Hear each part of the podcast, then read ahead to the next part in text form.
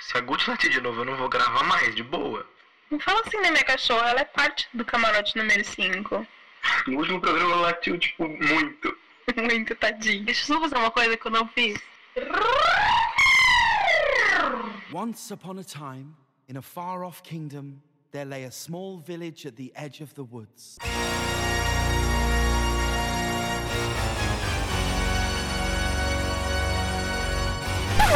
Bom dia, boa tarde, boa noite. Eu não sei a hora que você vai escutar, portanto, seja bem-vindo a mais uma podcast Camarote número 5, nosso segundo programa, a podcast do teatro musical.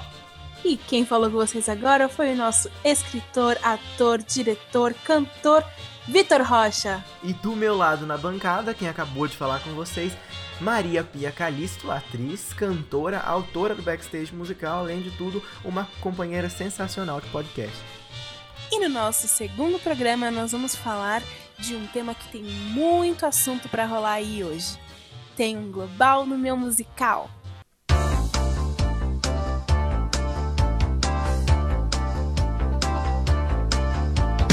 Olha lá, tem um global no meu musical. Cantor de axé no papel principal. Pois olha lá.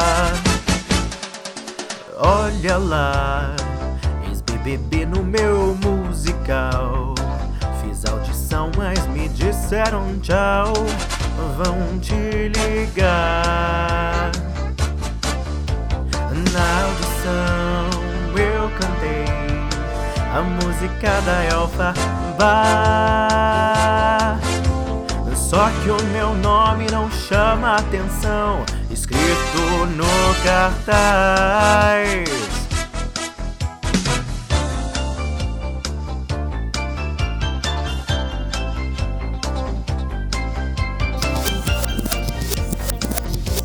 Dessa vez começando com paródia, da outra vez a gente encerrou, agora a gente começa.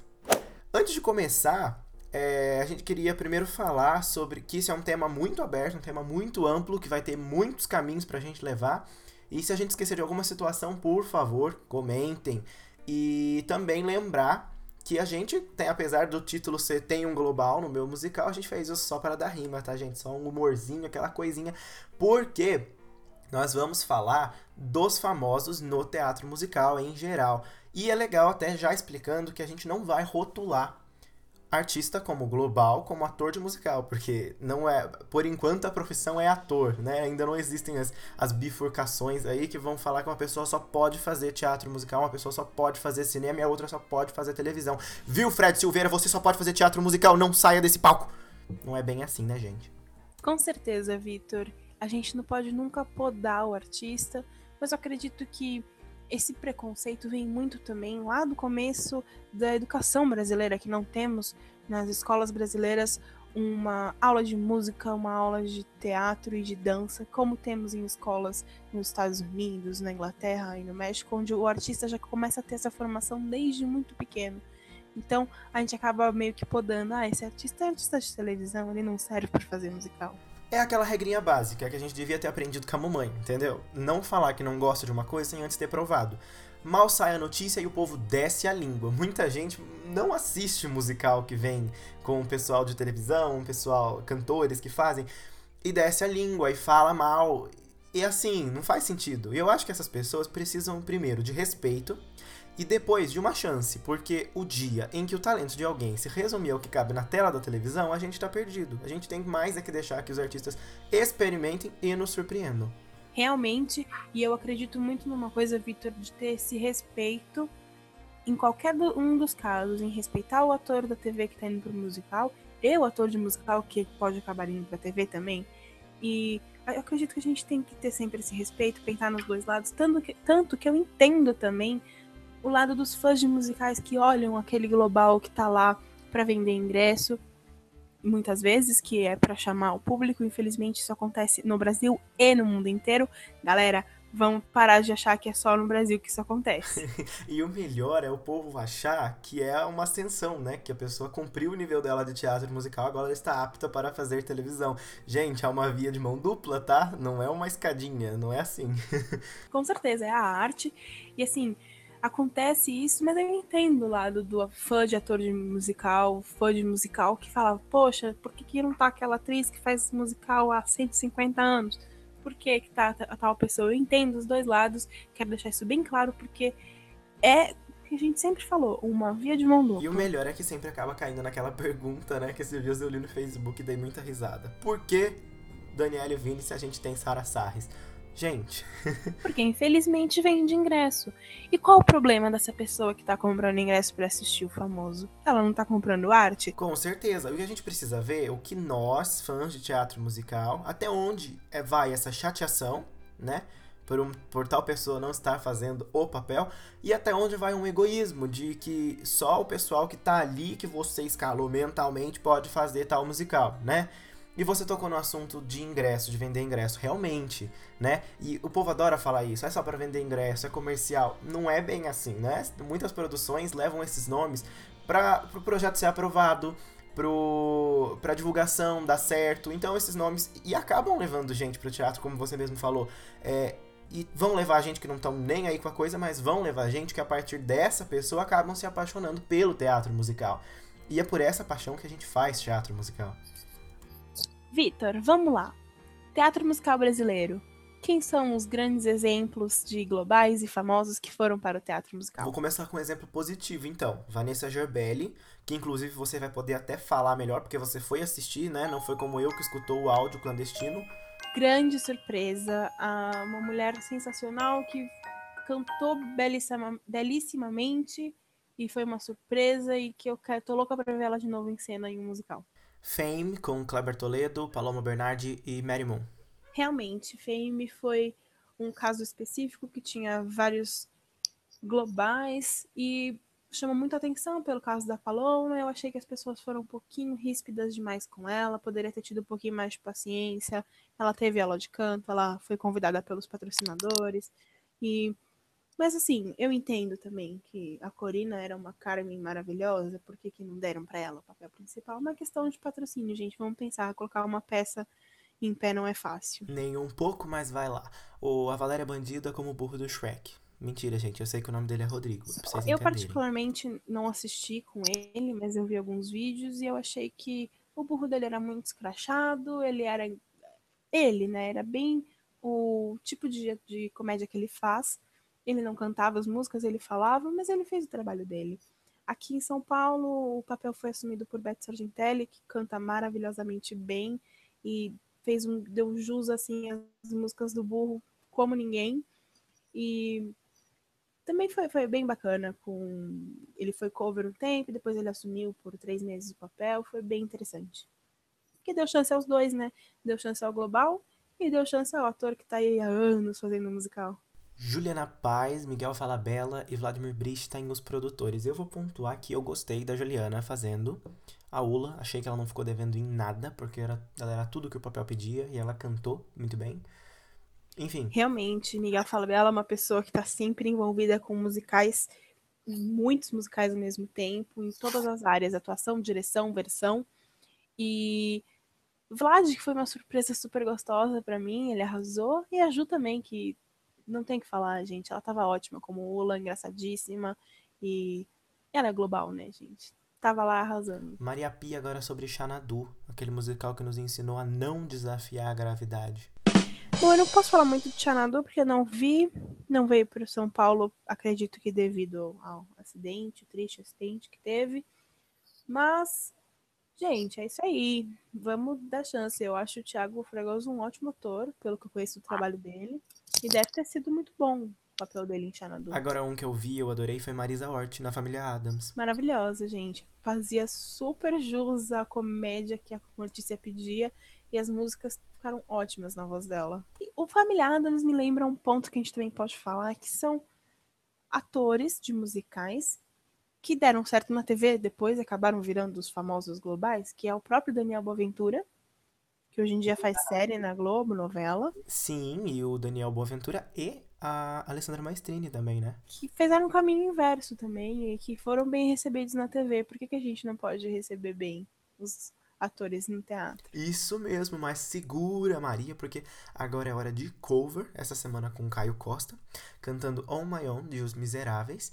E para você que quiser mandar o seu cover aqui pra gente, quiser mostrar um pouquinho do seu trabalho, você pode enviar, é só escutar até o final, quando a gente deixa, né, ah, os contatos para você mandar. E lembrando também o pessoal de que ah, quando eu falei da qualidade no último podcast, eu não quis dizer a qualidade da voz, eu falei a qualidade do áudio. Eu não sou Marconi Araújo para julgar ninguém.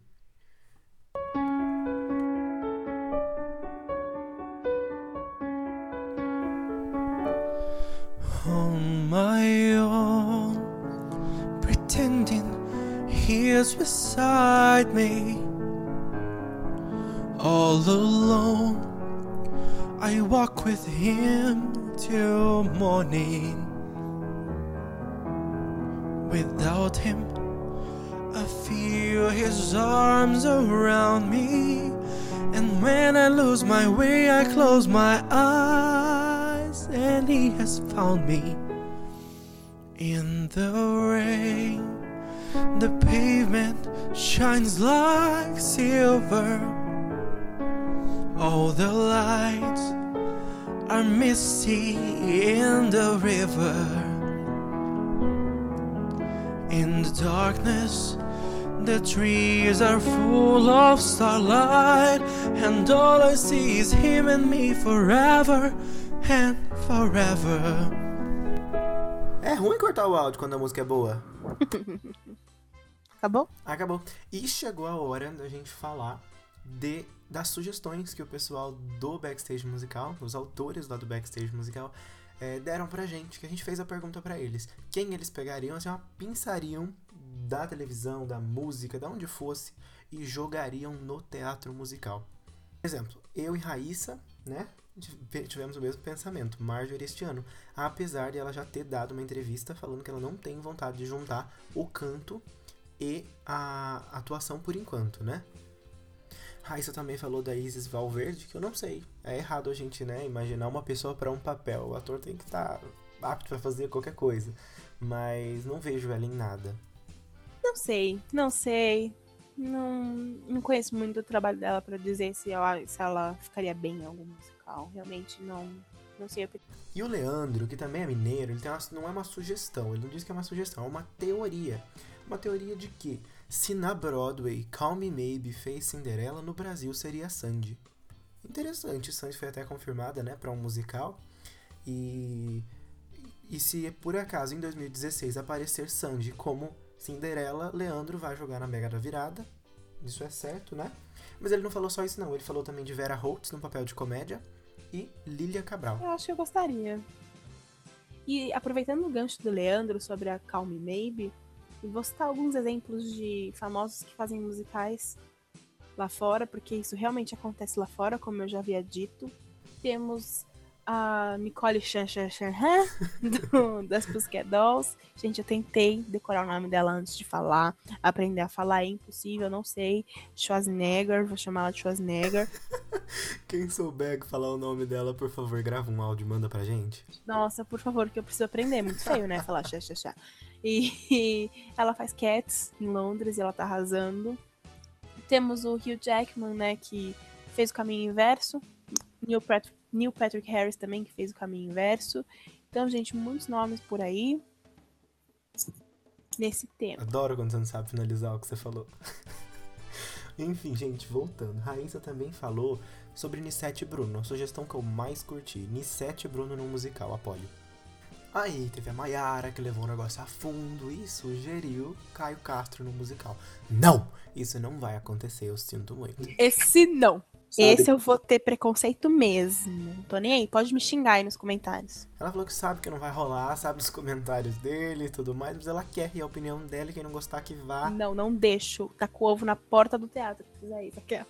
Ela Ai, gente, não dá. Uma pessoa que fala que não gosta de teatro, não gosta de ler, pra mim não é ator.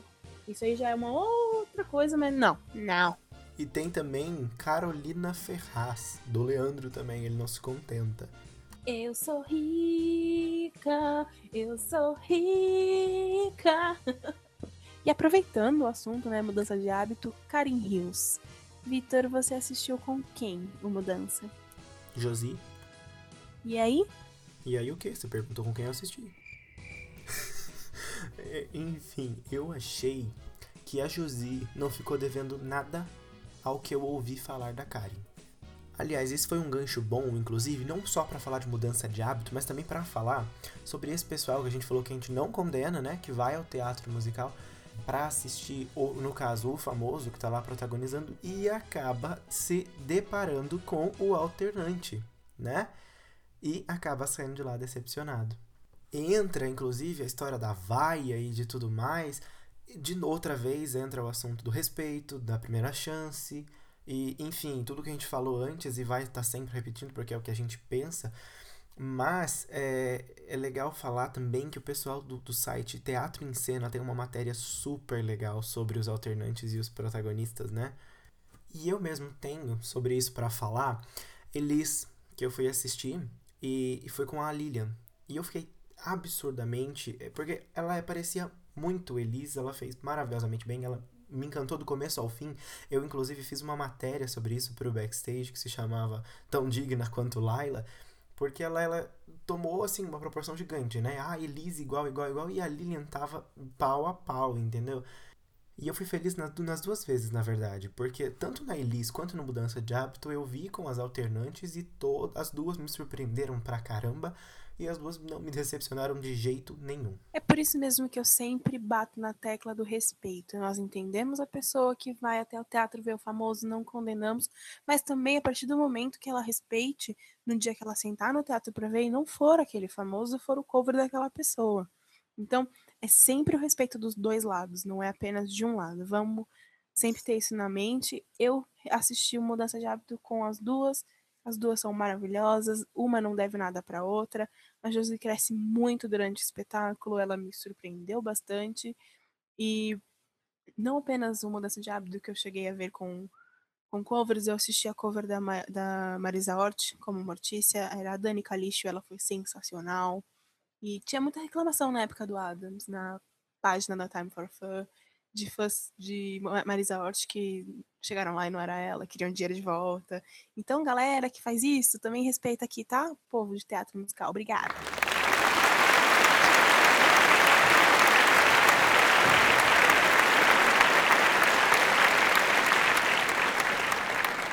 Você fica saindo na pauta, eu não sei o que era agora. Ah, lembrei. É Nine. Nine que inclusive tá chegando com muita coisa, muito material pra essa podcast, né? Que é Carol Castro no elenco, Beatriz Sigal, né? Que é a Rodette Reutemann, é, Letícia Birquire, outro nome que vocês podem gra- gravar o áudio e ensinar pra gente a falar, e Maiana Moura. Muito, mas a- apesar de todos os pesares do que todo mundo tá falando, eu tô esperando muito de Nine. Acho que vai ser muito legal. Acho que Carol Castro vai dar um show. Letícia Birquire também não vai ficar devendo. Grandes expectativas da minha parte também, Victor. Quero muito assistir, estou super curiosa. E também acho que vai ser bom. Vou dar uma chance. Aliás, o Cláudio e o Charles são mestres nisso, né? Em colocar um pessoal que a gente nunca imaginaria, que além de trazer público, nos surpreende e é bom, né? Acho isso muito legal da parte deles. E tem Totia Meirelles também no Nine. Totia que deu um show no Gypsy, né? Não foi de todo mundo que a gente conseguiu falar naquela parte de citar alguns exemplos, mas Totia é um que a gente não falou e que é muito legal ser lembrado.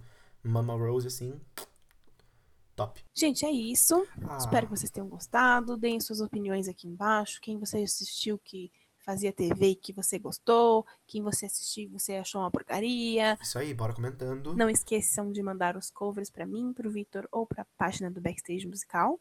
Fala aí suas redes sociais. Nas redes sociais, você pode procurar por barra ou arroba Vitor, no caso eu, ou então arroba mspia Calisto. Pia de lavar a mão, Calisto com X, como ela mesma fala. E também as redes do Backstage Musical, além do site, que você deveria acompanhar se você não acompanha, www.backstagemusical.com.br e em qualquer rede social barra Backs Musical. Outra coisa legal de lembrar também é que o Backstage Musical, além das redes sociais comuns, a gente tem o Snapchat, que, onde você pode acompanhar praticamente em tempo real pelo seu aplicativo é, o- as coberturas e os eventos do Backstage Musical. É, basta entrar no nosso site, lá tem o- um código que você, pela câmera do celular, você pega e nos adiciona. E é isso. Críticas e sugestões devem ser feitas. A gente vai ficando por aqui. Daqui 15 dias tem mais um camarote número 5, nosso terceiro. E espero que com um tema bem legal também pra gente falar. E fechou nosso segundo programa. Tá na hora de ir embora, não